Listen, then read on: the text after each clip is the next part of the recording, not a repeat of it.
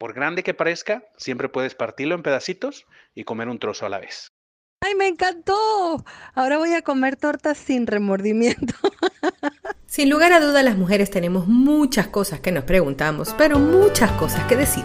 Bienvenidos al podcast de Por Mis Tacones. Yo soy Emilín Pérez, arroba por mis tacones, y te felicito por haberte regalado estos minutos de experiencia, diversión y sobre todo de aprendizaje.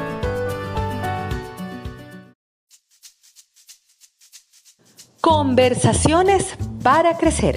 Este es un espacio que realmente lo creé pensando en mí, porque mientras salía a caminar a hacer ejercicio o estaba trabajando, yo quería tener en mis oídos algo que me hiciera crecer mucho como persona. Por eso te traeré un invitado súper espectacular y creceremos juntos. Bienvenidos. Yo soy Evelyn Pérez, arroba por mis tacones, y hoy me acompaña una persona muy especial para mí, primero porque es un hombre muy sabio, eh, es un terapeuta fabuloso, coach, es un hombre especialista en todos los temas de salario emocional a nivel empresarial y yo lo admiro y lo quiero muchísimo porque además es amigo personal. Él es Jaime Leal, mexicano, residente en Canadá. Muchas gracias por estar aquí y hoy vamos a tratar un tema muy interesante. Jaime, bienvenido. ¿Qué tal, Evelyn? ¿Cómo estás? Un saludo para ti, un placer estar en contacto contigo y con todo tu auditorio. Muchos saludos desde Mississauga, Ontario, Canadá. Es un placer estar aquí contigo. Gracias, amigo querido. Te siento cerquita como todos los que están escuchando este conversatorio. Ok, vamos a entrar en materia. Una de las cosas que más me han preguntado durante estos días, desde que comenzó la cuarentena, amigos que tengo en todas partes del mundo, que les cuesta muchísimo el cumplir los horarios nuevos que este encierro nos ha hecho eh, cambiar en nuestra vida. Nos estamos parando tarde, nos estamos eh, acostando muy, mucho más tarde, los horarios de las comidas los estamos cambiando, no sabemos cómo hacer para acomodar eh, nuestros temas de trabajo. Desde tu experiencia, ¿cómo podríamos usar una rutina que nos lleve a mantener la mente y sobre todo las emociones mucho más en orden? ¿Qué tal, Evelyn? Mira, pues sí, eso es algo que, a mí también me ocurre. Es decir, la postergación definitivamente es un tema que a todos nos aborda cuando existen este tipo de cambios tan fuertes como este que estamos viviendo a nivel mundial. Sabemos que cada país lo enfrenta de manera diferente, en es como una ola que vemos venir y que vemos que ya ha arrastrado a varios por ahí, pero nosotros no nos salimos del mar y seguimos y nos va a impactar o nos está impactando. Algunos países más temprano que otro, pero todos ya estamos sometidos de alguna forma o estaremos en los próximos días sometidos a esta cuarentena. Y esto, por supuesto, como bien comentas, nos lleva a estar aislados o separados de los entornos sociales que frecuentamos normalmente. Y esto, por supuesto, nos lleva al siguiente tema que es cambio la dinámica social. Esos rituales que nosotros realizamos. Y no estamos hablando de rituales religiosos, ¿verdad? Pero pero también, ¿verdad? También los religiosos están incluidos, pero los rituales que realizamos regularmente para hacer nuestras actividades. Hay rituales desde que nos despertamos, la hora en que nos despertamos, lo que hacemos, si nos bañamos, cómo nos arreglamos, porque vamos a ir a un entorno laboral. Eso ha cambiado. Conducíamos, saludábamos a alguien en la calle o nos peleábamos con él o discutíamos y nos quejábamos del tráfico. Esos rituales han cambiado. Hoy en día los rituales son diferentes y es más, algunos de ellos inexistentes completamente. No podemos salir y lo primero es que debemos reconocer que somos animales de costumbres. Somos seres sociales por naturaleza que estamos acostumbrados a vivir estos rituales que nos marcan cosas rituales que vamos a ir abordando poco a poco para reconocerlos, rituales en forma de actividades y rituales en forma de lugares para hacer estos rituales. La cama para dormir, la cocina para cocinar, la mesa para, para comer, el, el sofá para ver televisión, para leer un libro y la oficina para trabajar. Hoy en día todos esos entornos se ven trastocados y no sabemos dónde colocar el trabajo porque tal vez nunca habíamos trabajado desde casa. Eso es lo primero que debemos de estar conscientes. Algo cambió todo cambió y estos rituales diferentes que estamos enfrentando nos llevan precisamente a una nueva forma de retomar esta nueva realidad que está aquí para quedarse y que muy probablemente este tipo de situaciones las volvamos a enfrentar en un futuro cercano y que nos llevan a generar nuevas dinámicas, nuevos rituales. Lo primero sería preguntarnos, ¿cuáles son los rituales que ya no tengo? Reconócelos. ¿Cuáles son? Ya no voy a la oficina, ok, ya no me arreglo, ya no me baño, ya no, ya no voy al trabajo, a la oficina, al edificio, al lugar donde yo trabajaba, ya no veo a la misma gente. Todos esos son rituales que van desapareciendo. Algunos de ellos los puede retomar y transformar y de eso podemos hablar. ¿Cómo podemos nosotros retomar algunos rituales, construir nuevos rituales para mantenernos activos, contentos, felices? Lejos de esa depresión que normalmente aborda a las personas. Pues me parece interesantísimo lo que dices de los, de los rituales. Yo no lo había visto de esa forma porque normalmente lo tenemos como automático, o sea, levantarnos a cierta hora, bañarnos, vestirnos, ir al trabajo, es como una cosa automática y está genial que podamos identificar qué rituales no tenemos y me, por eso pongo esa pregunta eh, que la saco de tu, de tu audio eh, porque me llama la atención hacernos conscientes de eso y el crear nuevos rituales positivos eh, que nos hagan llevar este, este tiempo de encierro de una manera más productiva. Y es por eso que quiero eh, también que tratemos el tema de la procrastinación, porque, ay, uno va dejando todo y entonces ya va dentro de una hora, entonces más tarde vuelvo un ratico y no me pongo un horario, una lista, una cosa, porque todavía estamos así como perdidos en la en el camino. ¿Cómo podemos hacer eh, con estos? Precisamente eso, Evelyn, lo que comentas de la procrastinación nos lleva, eh, lo primero que tenemos que tener en claro es la falta de rituales. Número uno. La segunda es, ya que la dinámica cambió, no podemos tener los mismos objetivos que previo a la dinámica. Eh, es decir, previo al COVID-19, a la cuarentena, teníamos unos objetivos, unas metas. Esos objetivos y esas metas tenemos que revisarlos para ver si son alcanzables o no en esta nueva realidad. Eso es lo primero que tenemos que hacer. ¿Por qué? Porque cuando nosotros empezamos a postergar algo, lo primero que eh, debemos de verificar es si ese algo es viable, posible y positivo para nosotros. Porque normalmente lo que sucede en terapia, lo que encontramos en terapia es que las personas que postergan algo están, de hecho, logrando algo. ¿A qué me refiero? Que cuando, por ejemplo, tú estás postergando ir al gimnasio, es porque hay una ganancia secundaria. Ha habido algunos casos, por ejemplo, de algunos pacientes que han descubierto que tener cierto sobrepeso les resulta de algún beneficio. Por ejemplo, tienen el beneficio de no ser tan atractivos. Y a primera instancia podríamos decir, bueno, pero ¿qué beneficio es ese?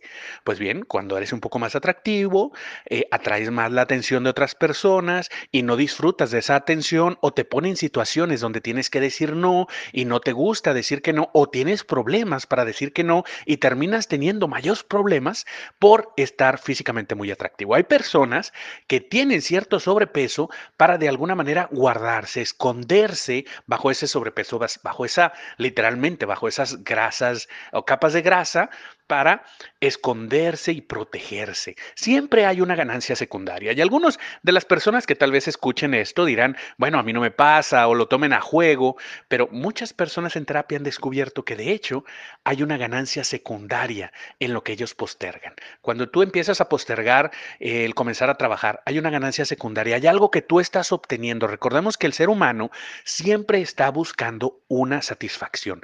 La ley del mínimo esfuerzo está buscando eh, satisfacer algún placer.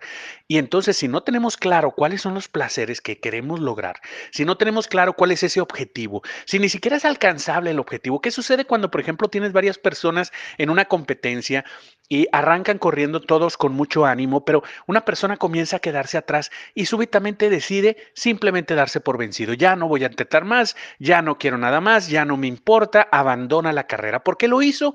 Porque se siente perdido. El objetivo ya no es alcanzable, ya no hay manera de que pueda ganar y obviamente abandona la carrera. Muchos de nosotros estamos en una situación donde los objetivos que íbamos a lograr anterior al COVID-19 ya no son alcanzables hoy en día y no lo hemos, no lo hemos hecho consciente. Simplemente lo tenemos ahí como en el cerebro, nuestro inconsciente lo sabe, pero nosotros no lo aceptamos. Y entonces simplemente abandonamos la carrera, abandonamos la misión.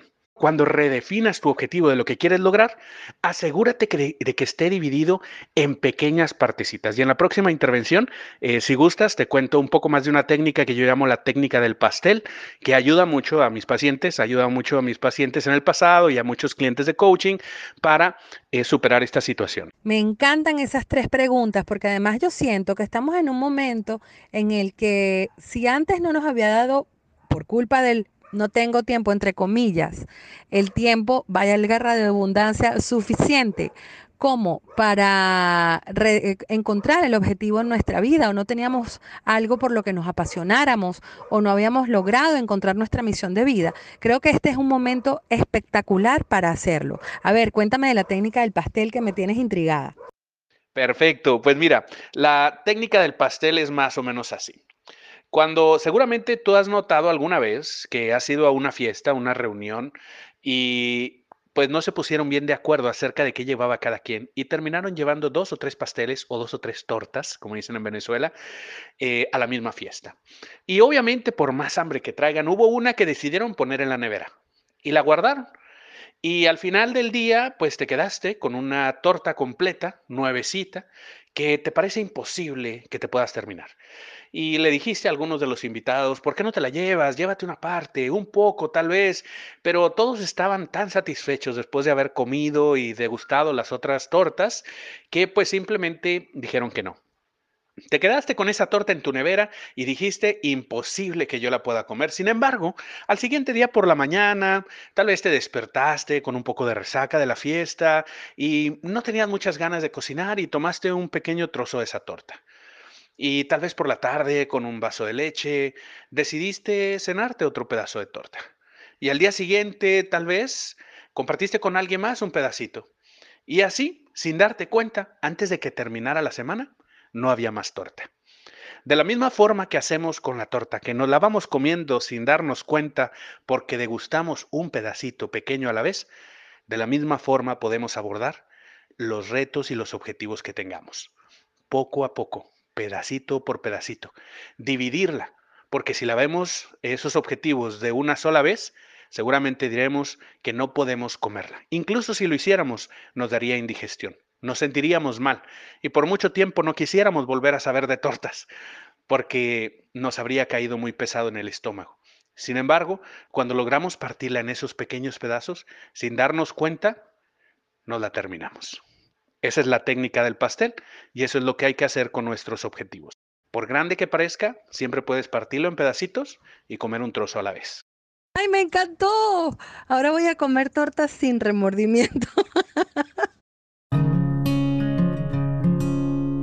Si estás llegando por primera vez a este podcast, me presento. Yo me llamo Evelyn arroba por mis tacones en todas mis redes sociales y soy life coach, diplomada en psicología positiva, magíster en psicocreatividad, soy conferencista internacional y además artista y cantante. Así que gracias por estar aquí. Sigamos con el podcast.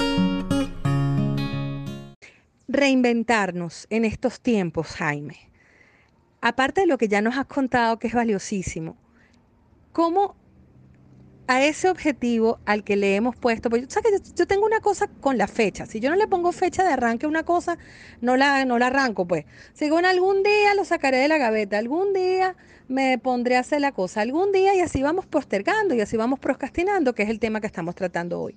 Entonces, cuando ya tenemos un objetivo, cuéntanos brevemente cómo llevar eso a nuestra realidad.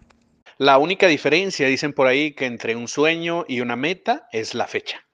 Cuando tú le pones fecha a algo, se convierte en un plan y puedes pasar al siguiente punto, que es dividirlo en pequeños eh, segmentos que puedan ser alcanzados. Mira, hay un ejercicio de coaching muy sencillo que regularmente, pues cualquier persona que, haga servicios profesionales bien documentados de coaching te puede eh, contar sobre esa técnica. Y es una técnica que también podemos hacer de alguna manera nosotros mismos. Lo primero que tienes que estar en claro es que cuando tú pones un objetivo, ese objetivo tiene que pasar este filtro. Número uno, el primer filtro es que esté en positivo. Es decir, que esté en, que me digas algo que sí quieres lograr. Porque cuántas veces decimos, ay, ya no quiero estar tan gordo, ay, ya no quiero estar aquí escondido, guardado, ay, ya no quiero estar eh, con esta persona, ay, ya no quiero estar solo, ay, ya no quiero, ya no quiero, y me dices lo que no quieres. El problema es que muchas veces estamos decretando y estamos diciendo, y, esto no es esotérico, sino es verdaderamente real. Al cerebro le tienes que decir lo que tú quieres, no lo que no quieres, porque entonces el cerebro se queda, bueno, ¿y ahora qué? Pues te doy otra opción, que puede ser peor que la primera. ¿Verdad? Entonces ya no quiero estar sin hacer nada. Bueno, ahora entonces lo vamos a enfermar para que esté sin hacer nada y además enfermo, ¿verdad? Es decir, tú le tienes que decir qué sí quieres, como cuando vas al aeropuerto o vas a la central de, de camiones, de autobuses, y ¿qué es lo que sucede? Tú te subes al autobús que dice a dónde va. Tú no llegas a un autobús y te dice, este no va para Valencia, ni va para eh, La Raya, ni para Yaracuy, ni para Barquisimeto, ni para Barinas. ¿Y entonces para dónde va? Pues para Maiquetía, por eliminación. Así no funciona el cerebro. El cerebro funciona, tú te subes al autobús que te dice, este va para Maiquetía, porque para allá quieres ir. O este va para La Guaira, pues está ahí cerquita. Bueno, también para allá quieres ir. Es decir, te dice a dónde quiere ir, a dónde va y tú te subes. De la misma forma hay que fijar el objetivo. Lo primero es que sea en positivo lo que sí quieres lograr. Esa es la primera. La número dos, a mucha gente no le gusta, pero es real. Si quieren, enójense, nada más no maten al mensajero, pero quédense con el mensaje. Es, tiene que depender de ti. Tú no puedes decir, quiero que mi marido me trate bien, quiero que mi mujer me haga de comer, quiero que eh, mi hijo haga esto. Bueno, traiga a su hijo, traiga a su esposo, traiga a su esposa. Porque la sesión es con usted. Y esta charla es para usted. Entonces usted no puede pedir algo que quiere que otra persona haga. La esclavitud se abolió hace mucho tiempo. ¿verdad? Aunque pareciera que la transformaron en ocho horas de trabajo, pero la, la, esclavitud se acabó, eso ya no existe. Si tú pasas ese filtro, ya estás distinguiéndote de la gran mayoría de personas que se la pasan quejándose porque están pidiendo cosas que no quieren, ya no quiero estar así, ya no quiero estar así, y dos, piden cosas que otros tienen que hacer y luego dicen, estoy frustrado porque no siento que esté en control de mi vida. Pues claro, ¿cómo va a estar en control de su vida? Si usted está pidiendo cosas que no quiere y además las cosas que llega a pedir que sí quiere, quiere que las hagan otros. Pues allá cuando tengan tiempo y a ver si tienen ganas que las hagan. Entonces, eso es lo primero que debemos de trabajar para dejar de postergar en situaciones donde estamos algo confundidos, es regresar a ver cuál es mi objetivo, que sea motivante, que pueda ser iniciado por mí, que esté en positivo, y luego podemos pasar a dividirlo con la técnica del pastel. ¿Cuál es la primera cosa que tendrías que hacer? ¿Cuál es el primer paso? Y tú lo describiste, ¿cuándo? ¿Cuándo lo podría hacer? Ya son pasos mucho más sencillos, mucho más de sentido común, porque has pasado el primer filtro, que es que sea positivo y que dependa de ti. Jaime, me encanta porque además, retomando tu idea de los eh, rituales, creo que un ritual bueno y saludable para todos es que escojamos algún objetivo que nos guste, algo que quisiéramos hacer y no pudimos o no, por lo que haya sido y no lo hemos hecho, y que aprovechemos este momento para ponernos una fecha y para, como el, el cuento del pastel que nos contaste que me encantó, eh, irlo haciendo poquito a poco, aprovechando el tiempo, poniéndonos un horario para hacerlo. Creo que puede ser un maravilloso ejercicio eh, haciendo como a modo de conclusión. Bueno, mi querido Jaime, eh, me gustaría mucho que, que, nos dieras algunas últimas recomendaciones. Estas han sido unas píldoras maravillosas para nuestro bienestar sencillas y prácticas y creo que todos las deberíamos poner en práctica este tiempo y mantenerlas, porque al final esto va a pasar, pero si hacemos el hábito ahorita, creo que le vamos a sacar muchísimo provecho. Te agradezco mucho por, por haber estado aquí hoy. Para mí es un honor y un placer tenerte. Eres un hombre muy ocupado, muy famoso y que hayas accedido a, estar en este conversatorio es un gran placer para mí. Espero tus conclusiones y tu despedida a la gente. Muchas gracias a ti, Evelyn, y un saludo a todos y muchas gracias por el espacio. Y pues bueno, la verdad es que gran parte de las ocasiones, como dicen por ahí, los problemas nos los buscamos nosotros solitos. Y es cuestión de hacer conciencia acerca, uno, de la forma en que fijamos nuestros objetivos. A veces nosotros mismos hacemos... Eh, nos, nos, fincamos objetivos que son imposibles de alcanzar, que son difíciles, complejos. En inglés hay una frase que dice set to succeed, es decir, prepararte para tener éxito. Y muchas veces nosotros mismos no hacemos eso. No nos preparamos para tener éxito, no preparamos nuestro objetivo. Incluye ese, ese set to succeed, esa prepararse para tener éxito incluye que tú fijes un objetivo que puedas alcanzar, algo que puedas lograr. Y si ya sabes que tú careces de habilidades de, generar nuevos hábitos, que postergas frecuentemente, bueno, comienza por hacer algo pequeñito. Te voy a eh, terminar por contar una historia de algo que sucedió con un terapeuta que llegaba a visitar a diferentes eh, ancianos que tenían problemas de acumulamiento, suciedad, y generaban una desorganización tremenda, eran acumuladores compulsivos. Y él visitaba como parte del servicio social para el cual estaba contratado, visitaba a, estos, a estas personas y se suponía que les iba a ir ayudando por medio de terapia, con pláticas, con charlas, en estas visitas de servicio social, ayudarles a superar el proceso de acumular. Y lo que pasaba es que con el tiempo él llegaba, las personas lo recibían con cara de otra vez viene esta persona, me está forzando a hacer cosas, no me gusta, me hace que, que le diga qué es lo que voy a tirar, yo no quiero tirar nada, qué flojera, me da pereza, no quiero arreglar, no quiero ordenar las cosas. Y llegaba obviamente a un punto que era insalubre, era verdaderamente un foco de infección esos lugares. Hasta que un día este servidor social llegó y le dijo a una de las personas que atendía que tenía este problema de acumulamiento. Y le dice, hoy me doy por vencido. Yo vengo a sentarme aquí porque al final de cuentas, mira, la verdad es que esto nunca se va a arreglar. Y la persona se quedó sorprendido. El anciano se quedó viendo hacia un lado, hacia otro. Le dijo, es que, de verdad, pasemos un rato, platiquemos, siéntate donde puedas, descansemos, conversemos y después de una hora yo me voy. Y le preguntó el anciano, ¿pero no vas a limpiar? Y dice, no, no, no, hoy no vamos a limpiar porque al final de cuentas, mira, ni tú quieres limpiar y yo ya me di por vencido, esto no se va a limpiar, así te vas a morir. Tú eres así y, así es como, como vas a morir, así eres tú. Y la persona dijo, bueno, pero tal vez podemos comenzar por limpiar un poco solamente. No, no, la verdad es que no tengo muchas ganas, no tengo energía y al final del día, pues tal vez solo hagas eso, pero no va a haber continuidad. Dice, bueno, aunque sea un espacio del anaquel, unos cuantos libros. Dijo, bueno, pero solo esos libros. Y, y, y al final de eso, terminamos.